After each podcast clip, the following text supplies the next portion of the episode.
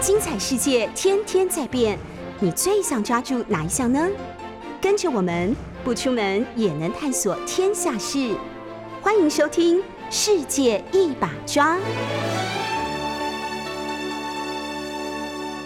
欢迎收听 News 九八九八新闻台。你现在收听的节目是《世界一把抓》，我是今天的代班主持人黄世修。那我们同时在 YouTube 开直播，那也欢迎大家收看直播，那按赞、订阅、分享我们的频道。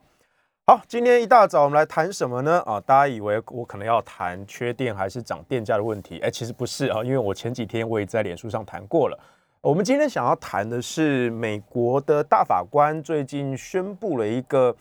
呃，算是很争议的一个一个一个判决，就是他推翻了。赋予女性堕胎权的这个案子啊，那这个话题在至少我看到在台湾哦，也蛮多人讨论的啊。虽然说可能不是每一个人都在意这件事情，因为呃最近大家都还在意电价的事情嘛啊。可是这件事情如果你有关心的话，其实它在不管在国内还是国外哈，它造成了非常大的争议，因为在我们的直觉中认为，好像女性堕胎这件事情。是他们的自由，是他们的权利。可是美国的大法官，美国最高法院竟然推翻了过去的这个判决。也就是说，从现在开始，美国各个州它是可以立法去限制或者不限制。诶，这边我们讲的非常精确啊，美国各个州可以去立法对女性堕胎权去做出规范啊。所以很多人就批评说啊，这个是美国保守派的胜利啊。那尤其是因为之前川普当总统的时候，他提名了几位保守派的大法官，所以在现在美国最高法院上面呢，保守派是大于自由派的。而堕胎权这个案子，它其实是属于自由派的一个主张，但是他已经长达几十年的时间都有这样子的权利。所以在当时，我用在 Trump 任内吧，他当时提名了这几位保守派的大法官，那很多自由派人士就说，未来这个大法官上任之后，他们可能就会开始呃推翻一些自由权利的一些案子啊，那这个对于他们阵营是相当的不利的啊。所以在台湾，在台湾其实这个的讨论哦，一直有一种迷思，就是。所谓的保守派跟自由派之争啊，就是大家误解了“保守派”这个字啊。在台湾，在中文的语境下面，你讲到保守啊，保守似乎就跟好像思想传统、思想落伍啊，好像画上等号啊。比如说之前的同婚的这个法案啊，也是在前几年啊闹得沸沸扬扬啊。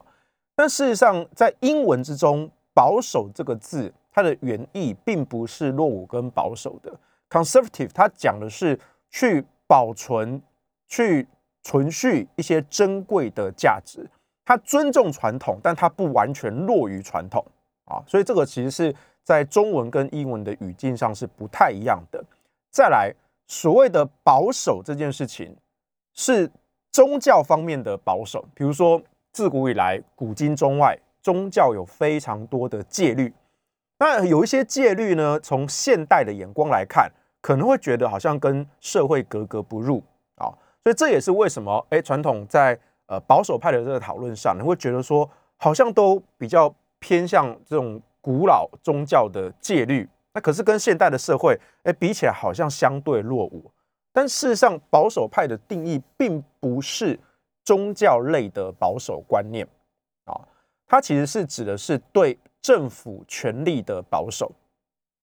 那为什么在中文语境上会出现这种差别呢？因为，呃，我读过一些书啦，因为我看，呃，应该说东方社会哦，它比较没有这种小政府跟自由主义跟威权主义的这种对抗，其实比较没有啊。东方社会也没有很明确的左派跟右派的讨论啊。我觉得这点是比较可惜的，尤其是在。在在台湾这个地方，台湾的蓝绿两大政党其实并不是左右派之分，但是你去看美国，你去看英国，比如像美国的共和党跟民主党啊，或者是英国的这个这个这个保守党跟工党啊，都是左派跟右派。所以对于同样一个经济的政策，你就会有很明确的左派跟右派的思维啊。左派认为说，哎，我政府权力要扩大，哎，我必须要对种种的事物进行管制，然后来推行我的政策。那我可能会推动一些比较偏重社会福利的政策，由政府的角度出发，那向人民征税，然后再把这些征来的税呢拿去做这些社会福利，啊，这比较偏向社会主义的走法。可是右派会认为说，政府的权力应该是要收限的。那对于市场能够自由运行的一些事物，你就应该要让市场去做它该做的事情，政府不应该出手干涉。最明显的例子，比如说像呃前两年我们从 COVID-19 的疫情刚开始的时候，当时就有口罩的管制嘛，啊，啊后来还有什么呃这个快筛试剂的管制啊等等的啊。我记得我当时候在广播上，我有谈过好几次啊，就是在跟大家谈经济学、口罩管制这件事情啊，这明显就可以看出一个左左派跟右派的一个差别。我本人是一个右派哈，我认为说口罩这种东西，即便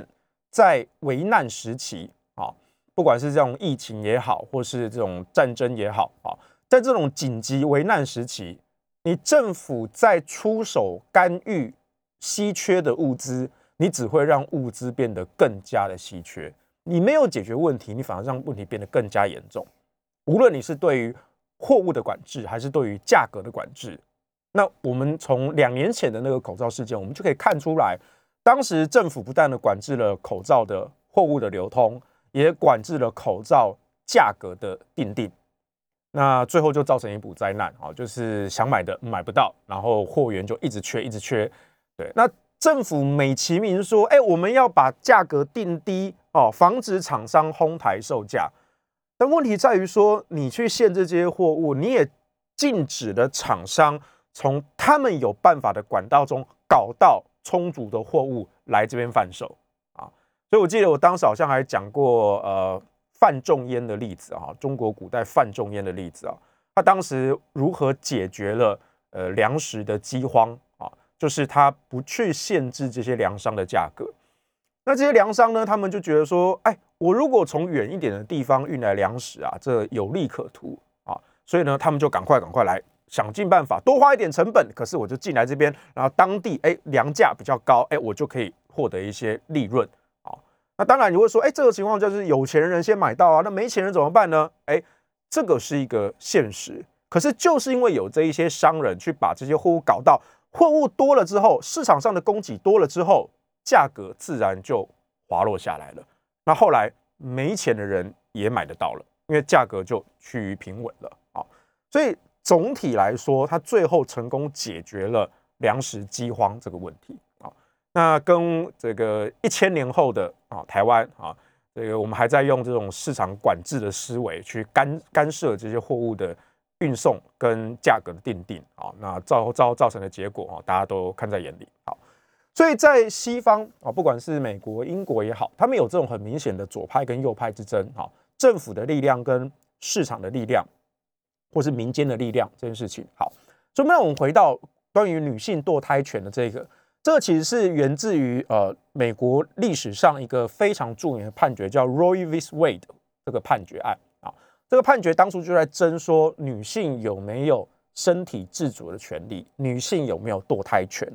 好，那从那个判决开始，在美国长年以来一直都被认为说，哎，美国的最高法院这些大法官们赋予了女性身体的自主权，他们可以自由的决定堕胎，无论他们是比如说呃被强暴啊，或者是他们自己啊不希望生下这个孩子，那他们。是可以自主的决定进行堕胎啊，可是反对派就会认为说，胎儿也是人，胎儿也是生命啊，所以如果妇女她说她根据自己的自主意识要堕掉这个孩子，可是孩子也是一个生命，那这是不是等同杀害一条生命呢？啊，所以后来当然有非常非常多细部的讨论啊，那在医学上他们也有开始界定说。那到底是孩子是几天、几周、几个月之后才算是一个人类，才会被视为是一条生命？那如果在那之前，那胎儿或是受精的胚胎，它不能够算是婴儿，它只是一个受精的胚胎，它不是一个生命的话，那这个时候妇女依照自主的意识进行堕胎，那它不算违反生命权。好，所以重点在于这两派之争啊，所以他们就会讨论很细，说那到底是呃几个月之后、几周之后，从受精胚胎才会到婴儿的过渡？当然，这里面有非常非常多人为的判断空间。诶，比如说你你觉得？胚胎刚受精就算生命吗？还是要两周之后、四周之后、两个月之后才算是生命呢？哦，所以最后在医学上的认定，其实也是在做一种人为的妥协。但总之，大多数的讨论最后都收敛到说：好，那只要在诶某个时间点以前受精的胚胎，这个受精卵啊，它不被视为生命，所以它不是婴儿。那妇女她其实是可以自主的选择把它堕胎堕掉的啊，这是美国的。但是这一次最高法院呢，它推翻了这个判决。那因为我们知道英美是这个判例法嘛，啊，他们不像大陆法系啊，德国他们就是把每一条的法律啊都写的跟明文规定这样子。所以呢，我们上法院，我们就要根据说，哎，哪一条哪一条好，然后他怎么解释这个法条好，然后去两边再。攻防辩论跟诉讼啊，那台湾的法律的订定呢，基本上是抄日本，啊，日本当初又是抄德国啊，所以大致上来说，咱们中华民国的法律体系呢，呃，算是比较贴近大陆体系啊，但不全然，不全然。我知道在法学上有些不同的见解，或者说不全然，但稍微比较偏向大陆法系，但是英美那一种。比较自由的哈，这种判例的这种法系啊，英美法系呢，在台湾是比较少见的。那在英美这种国家呢，他们非常注重过去这些法院所做出的重要判决。那如果没有特殊的因素，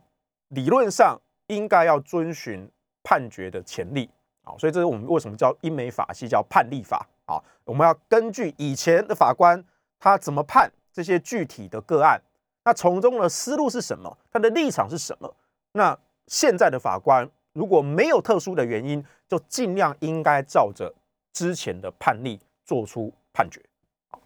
所以这一次美国最高法院他推翻了赋予美女性堕胎权的这个 Roe v. Wade 这个这个判决，是震惊社会。好，所以这里面就有几个争点。好，那 第一个大问题就是说我们。对美国宪法的解释是什么？啊，宪法有写什么跟没写什么，这一点其实是这一次美国大法官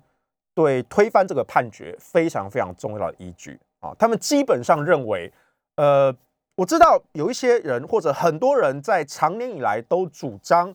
女性的身体自主权、女性的堕胎权是受到美国宪法的自由权所保障的啊。但是这一次的美国大法官认为，你们这样子主张，可是你们所谓美国宪法对女性自由权的保障，这是一个诠释，它不是美国宪法的原文。那这个诠释有没有问题？以及为什么这一次大法官做出推翻的决定？有几个原因啊？他们说，他们说。在美国宪法中，原文它并没有写到女性的这个身体自主权，它没有说堕胎是属于自由权，他没有这样写。美国宪法原文确实没有这样写。好，那过去那个判决为什么这样判？那当然是因为比较自由派的一些思想，他认为说自由权我可以这样延伸解释成这样子。可是如果我们还原到宪法本文，它其实并没有这样讲。再来。这一次，美国大法官他们有一个理由是比较强的。他们其实严格来说，他们并不是赋予各州去立法去限制女性的堕胎。他们其实也不是这样讲。他们说的是各州可以自由的立法，你可以去限制堕胎或者不限制堕胎，这是你各州的自由。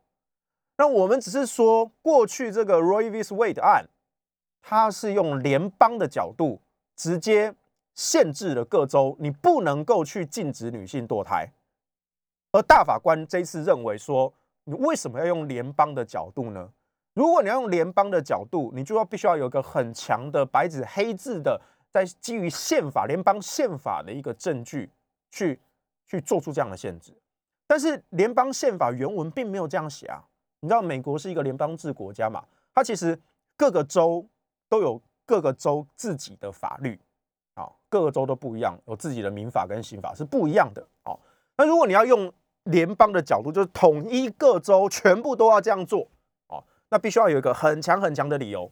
可是大法官检视了过去这个 Roe v. Wade 案跟美国宪法的原文，他们认为说，从联邦角度统一的去禁止限制女性堕胎权是错误的啊。所以呢，简单来说，他们最强的理由是这一个啊。但当然有比较细部的理由，这个等一下我们会会继续的讲清楚啊。但是呢，呃，自由派或者在台湾哦，也有一些人哦在关心这个案子，他们就会说：“哎，这个东西你就是保守派的思想在作祟，就是这些大法官这些保守落伍的思想去束缚了女性啊，这是对女性的自主权极为不尊重的啊。那你们在讲说什么？是因为呃呃，这个这个联邦联邦的这个权力应该要被缩限，所以他赋予。”各个州自己自由去定定限制或不限制，这本身就是一种不对等啊！他说：“你们这些大法官通通在胡扯啊！你们说什么联邦的权力要缩限，所以你们就赋予了某些州可以去限制女性堕胎。可是这不就是一种欺压吗？因为你就算在原本这种情况下啊，在原本各个州它其实不能够去限制女性堕胎。”可是，在那个情况下，女性也可以自主的选择堕胎或不堕胎。可是，如果你对州的呃，或者说你联邦对这些事情做出缩限，你州可以去自由的立法。那有一些保守派居上风的州，或者说有一些宗教力量比较强的州，他们就去修法，去禁止女性堕胎。那就算你是被强暴而受孕，你还是得把这个孩子生下来。所以他们就认为说，这是对女性身体自主权的一个侵犯啊，这是不对等的。你不要以为说，哦，像这个联邦的权力缩限回去，那有一些州当然可能还是会维持原本的这种，哎，让女性自由可以选择堕胎的权利。可是有一些州宗教力量比较强的州，因为在某些宗教教义里面，他确实认为堕胎是一种罪恶，所以是禁止堕胎的。那在这些州，是不是就有可能，即使女性在非自愿的情况下受孕，他还是被迫得把孩子生下来，他没有办法自主去决定要把这个胎儿给堕掉，或者照原本的讲法，受精的胚胎啊，它其实不能够被视为一个婴儿啊。所以两派其实到今天，虽然说美国最高的法院已经做出判决了啊，那但是接下来的讨论其实继续的余波荡漾啊，所以呢。我们今天我们再回顾一下这个美国大法官啊的这个判决，然后我们会解释的稍微细一点。不过呢，今天我要谈的是一件事，就是呃，很多人其实不太清楚的是，在中华民国的法律里面，堕胎其实是违法的哦。啊，我觉得大家可能误解这一点啊，就是说不是啊，在在在在我们台湾，在中华民国，哎，堕胎好像是女性的自由吧？但那是因为后来有一个叫做《优生保健法》啊，它赋予了它等于是一个特别法，去开了一个例子啊，来赋予女性在某种一些情况下，她可以选择堕胎。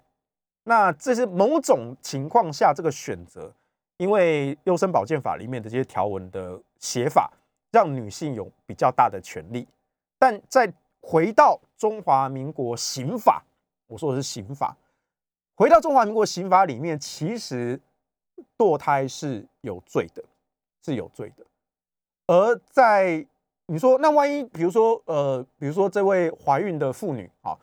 她有先天的疾病，她担心说，哎，这个孩子啊，比如说有时候现在超音波或者事前的这个 CT 照，就可以先检验出胎儿可能有基因遗传性的疾病什么的。那这个孩子被生出来之后，他一辈子都是很很很困难的啊，或者是说他是他是被被被强暴啊，呃，非自愿的情况下受孕，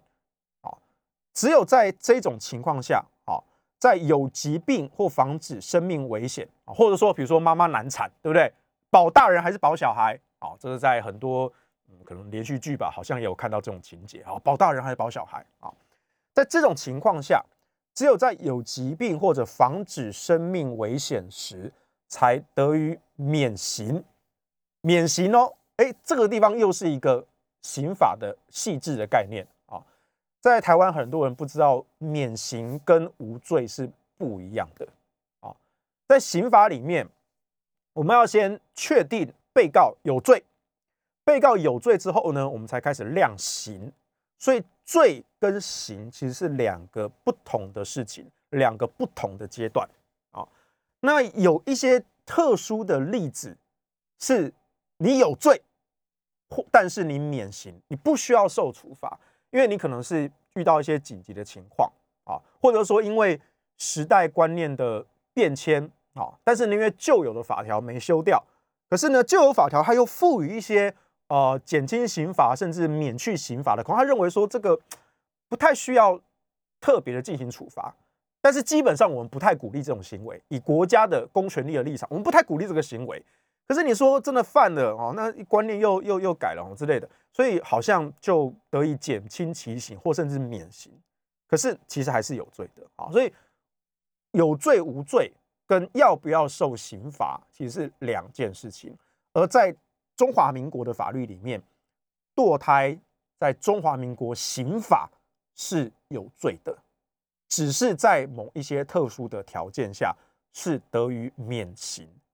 而在另外一种情况下，啊，服药或者是以一些其他违法的方式堕胎，这是违反刑法的，这是有罪的，甚至要被判刑的啊。所以很多人可能在近年吧，因为台湾长年以来，哦，其实跟美国也是类似的啊，他们其实认为说，哎，女性应该有这种身体自主权啊，尤其在这种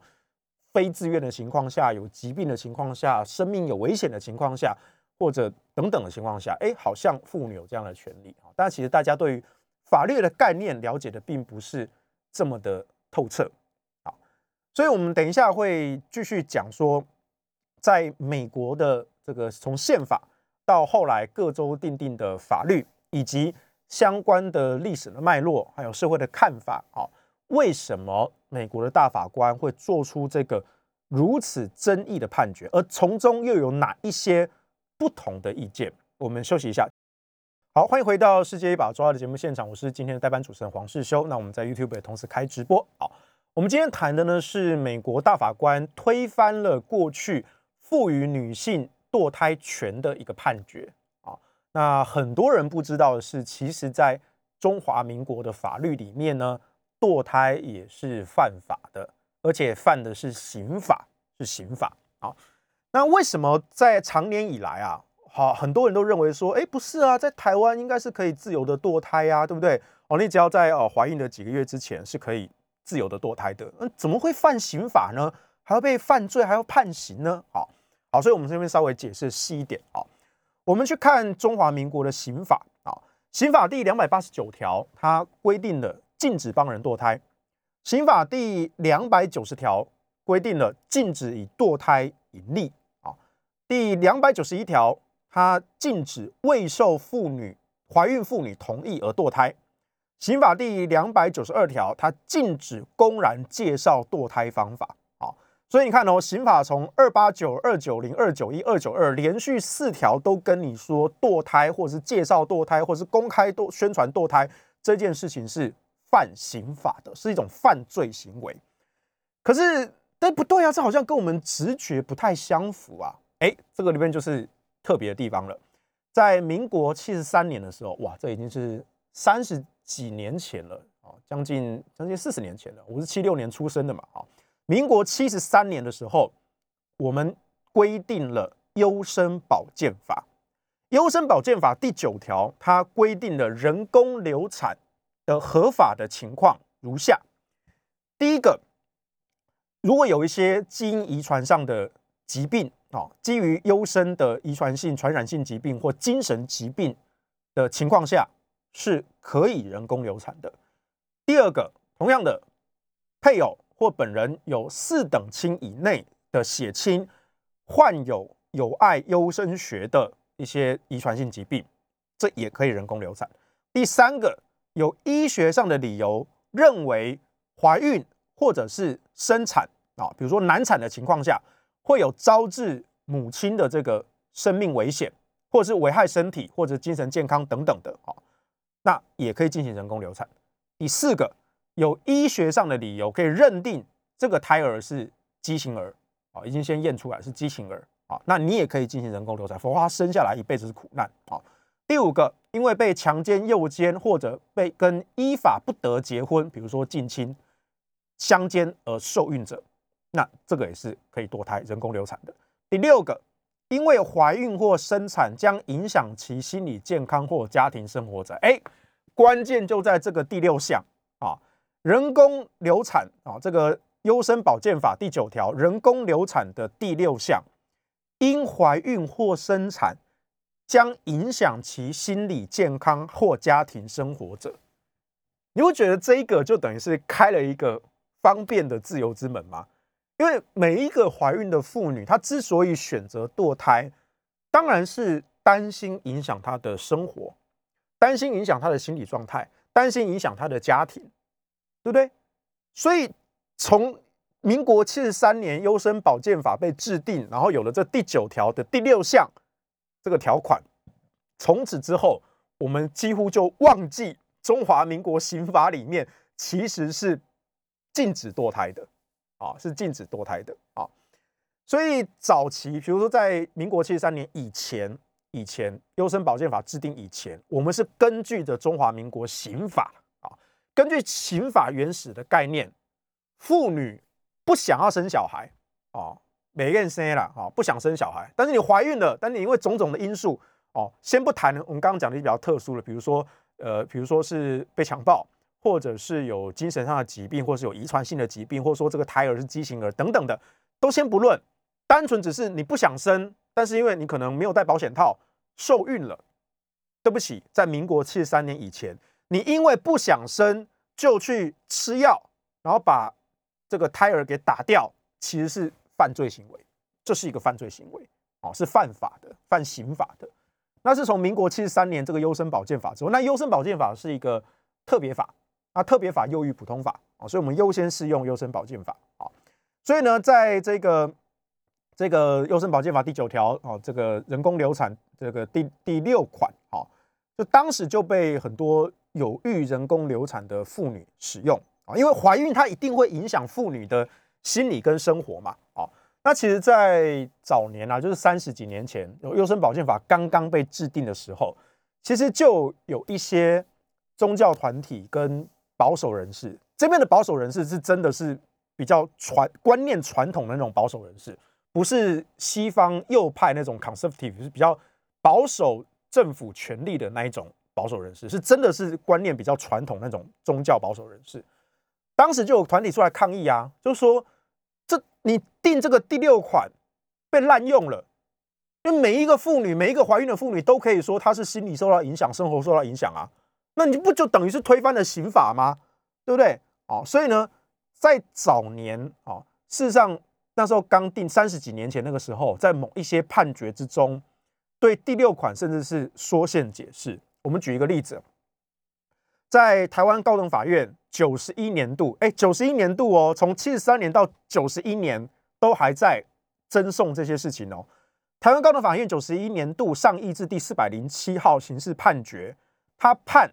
怀孕妇女的男友跟施行堕胎的医师是有罪的。他的理由是，斟酌堕胎行为长久以来在我国文化背景下所形成之社会现实。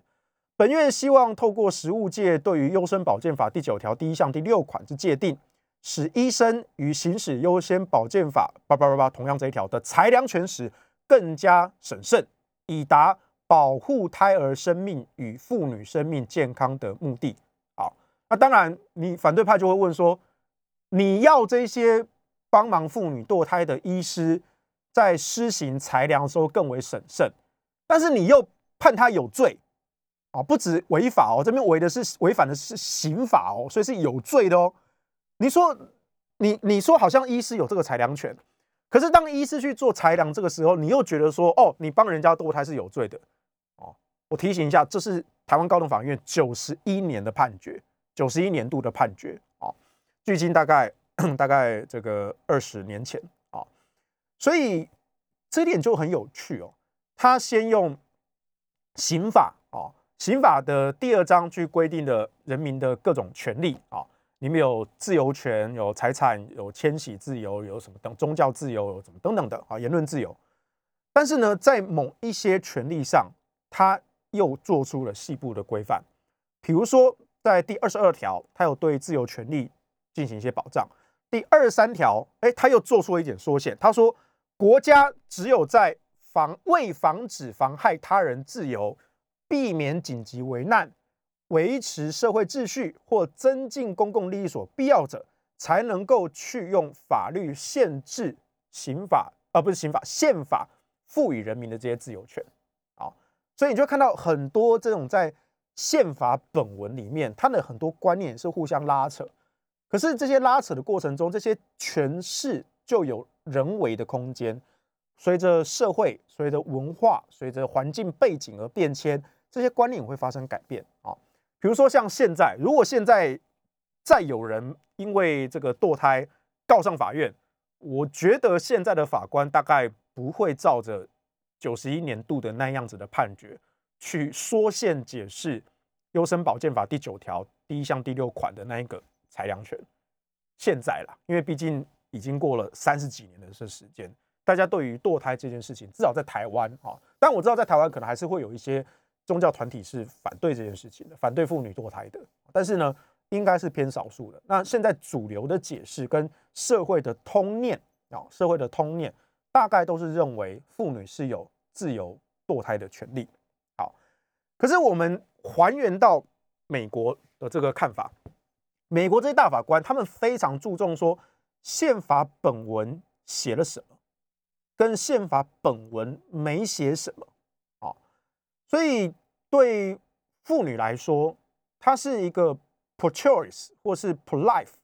是要保障你的选择自由权，还是要保障胎儿的生命权？其实这就是长年以来，这个几十年以来，美国的自由派跟保守派一直在争论的事情。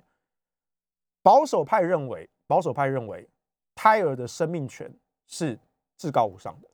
生命权是最高，所以他们是 pro-life，他们要保障胎儿的生命权。那自由派会认为说，可是妇女她有选择权，因为这是影响她一辈子、影响她的身体的，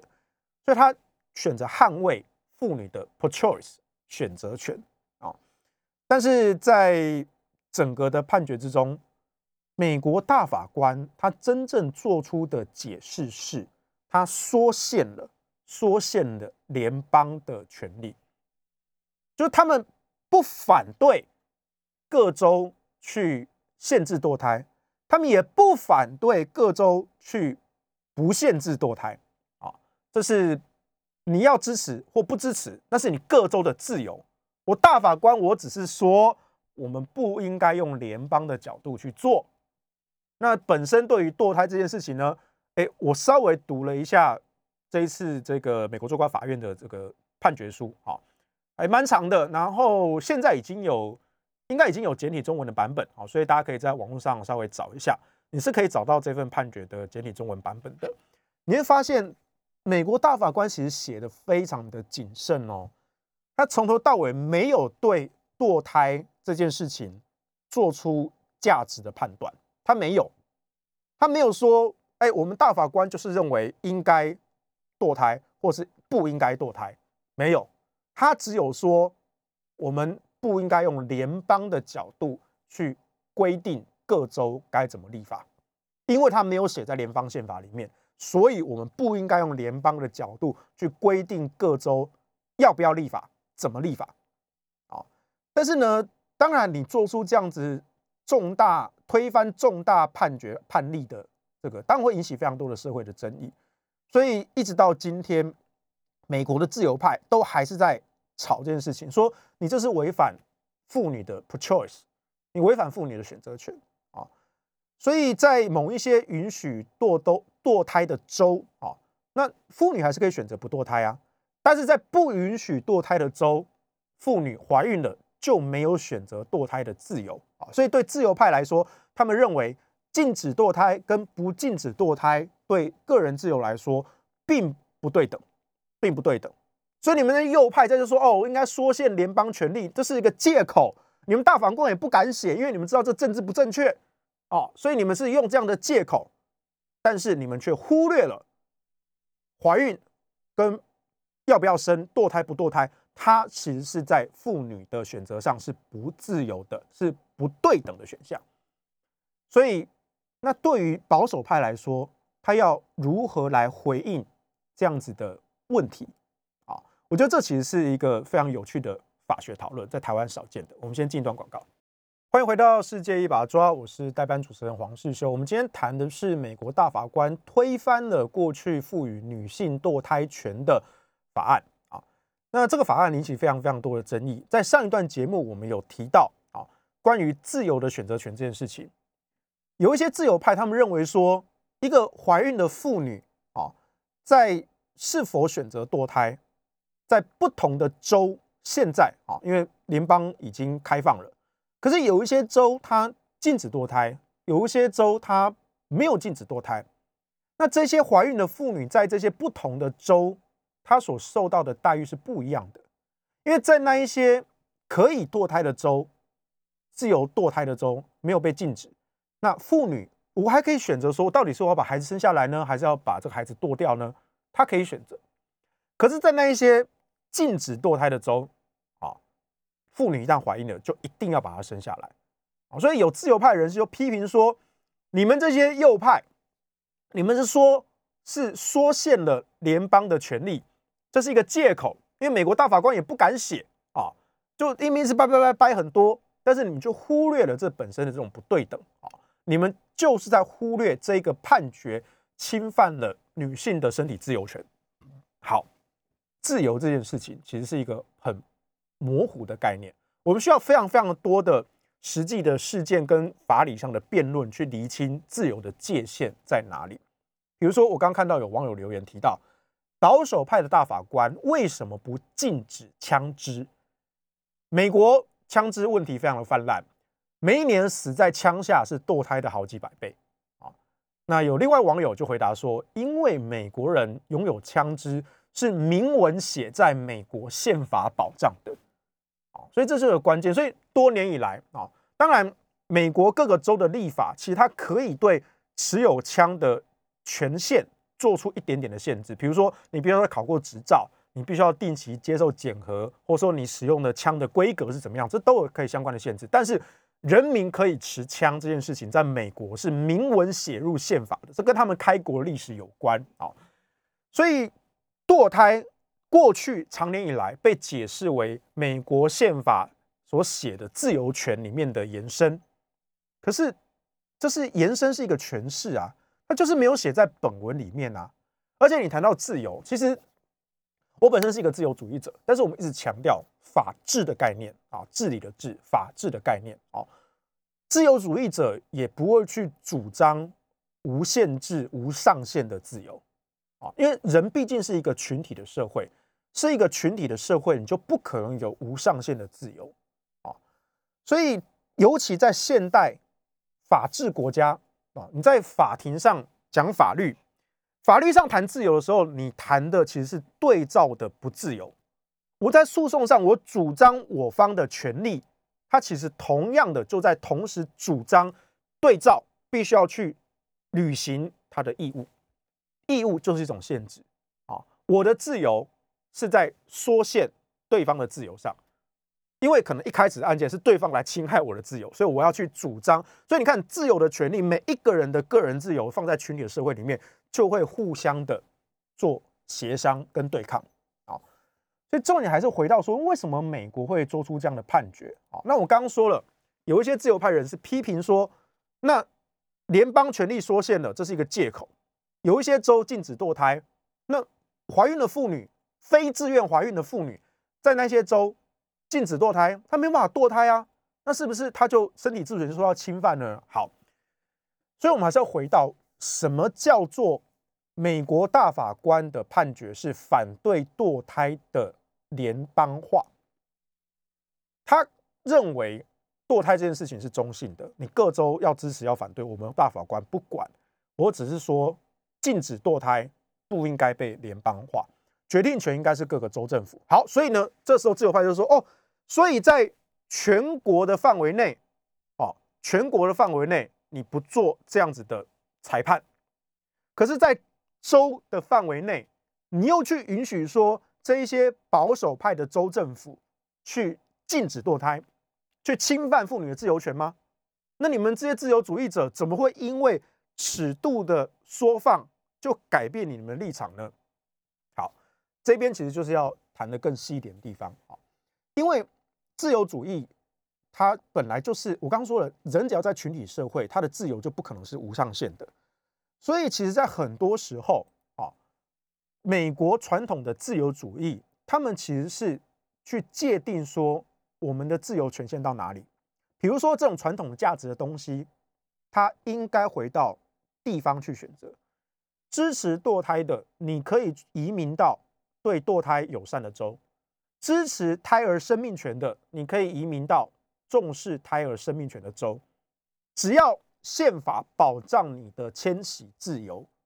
那这就是你用自己的行动去实践你的立场啊。当然，你会去延伸说，那可是有一些人他的经济条件不好啊，对不对？哦，被强迫受孕啊，非自愿怀孕啊，或者说，比如说有些哎穷苦的孩子哦，他可能哎受孕了，然后他生下来他的这个经济能力没办法负担，他都已经没办法养起一个孩子，你看他说他搬到别的州去啊。所以这个地方就会进入很很细的这个讨论，但是原则来说，什么叫做自由主义？自由主义中算是最极端的一派，叫自由意志主义啊。自由意志主义，自由意志主义是一个它的自由的上限非常非常高的一个学派啊。那自由主义的一位大师叫罗斯巴德啊，这是自由主义意志主义必读的一本啊，叫《自由的伦理》啊。他们说。从自然法的角度来看，所有人都有拥有自己的身体自由权，所以胎儿无权占有母亲的身体。因此，从个人的角度来看，个人的角度，母亲当然有权利选择堕胎。更何况，你还要去讨论到说，那到底是几周之前还算是受精胚胎，几周之后才算是胎儿？好，第二个，自由意志主义呢，向来是对于地方自治的尊重。好所以这跟美国的联邦形成其实有非常非常大的关系。所以自由主义或者是保守主义，我们这种保守主义讲的是对政府权力缩限以及尊重传统价值这种 conservative 的保保守主义。什么叫做尊重传统价值？尊重传统价值不不等于完全遵守落伍的价值，而是传统之所以被传统，就是因为它有一些社会的共识。所以保守主义他说的其实是我们应该要去尊重、去理解为什么当初这些社会共识会形成。人类社会形成这些共识一定有它的一些理由啊。所以在美国联邦的制度之下，各个州的州政府，它有自己的法律、自己的政府、自己的征税的权利、自己的等等等等的，它当然是一个地方自治。当然，你可以说州政府它也不符合自由意志主义这么无这种很高上限的自由意志主义。可是大致上来说，现代的民主国家都建立在默认同意为基础的社会契约啊。当然，你也可以去读什么社会契约论什么的，那这不重要啊。所以从美国建国的历史来看啊，本来就是从英国的清教徒开着五月二号，然后发这个开向美国，然后之后等等发现一一系列的啊，最后。美国建国脱离了英国殖民地的这个地位啊，所以这个社会契约就限定了地方自治的这个权利，然后最后这些地方自治不同的州再联合起来集权集结成一个联邦制的国家，所以对于这种比较极端的自由意志主义者来说，他们当然支持个人的自由，但是他们同时他们也尊重尊重。地方自治或者所谓的群体社会的共识，所以自由意志者他们认为，美国大法官这次推翻 Roe v. Wade 案，是基于不该归联邦政府管的就不要管。那你退回到州政府去啊？那当然你会去议论说，那我们支持这个所谓民主制度下的州政府去立法限制或者管制不不限于堕胎这件事情。你支持地方的州政府去立法限制个人的自由权利吗？这是一个现实的必然，这是一个基于社会企业的现实的必然。所以自由主义者话说到这一边，说：哎，我们当然是支持个人的自由，但同样的，你活在一个群体的社会，我们并不是活在空想之中的，而我们只是说政府的权力必须要收限。那至于联邦政府的权力跟州政府的权力，也都应该收限。而且在民主制的国家里面，还有一个关键：你认为州政府有这个权力去立法禁止或不禁止堕胎这件事情？你认为禁止堕胎，州政府立这样的法是侵犯自由的？你不要忘记，地方的人民对州政府也有制衡的权利啊。为什么民主制度里面，他可以去推翻一个政权，用一种和平的手段把执政者换掉，或是把立法的议员给换掉？所以，如果你认为州政府去定定比较偏保守的禁止堕胎的法律是侵害妇女的自由权，你该做的就是，那我们去说服这些议员去做修法。本来这就是不同的机制。不同的机制彼此间做抗衡，所以回到联邦的角度来说，大法官讲的只是不应该把禁止堕胎联邦化，回到地方自由主义。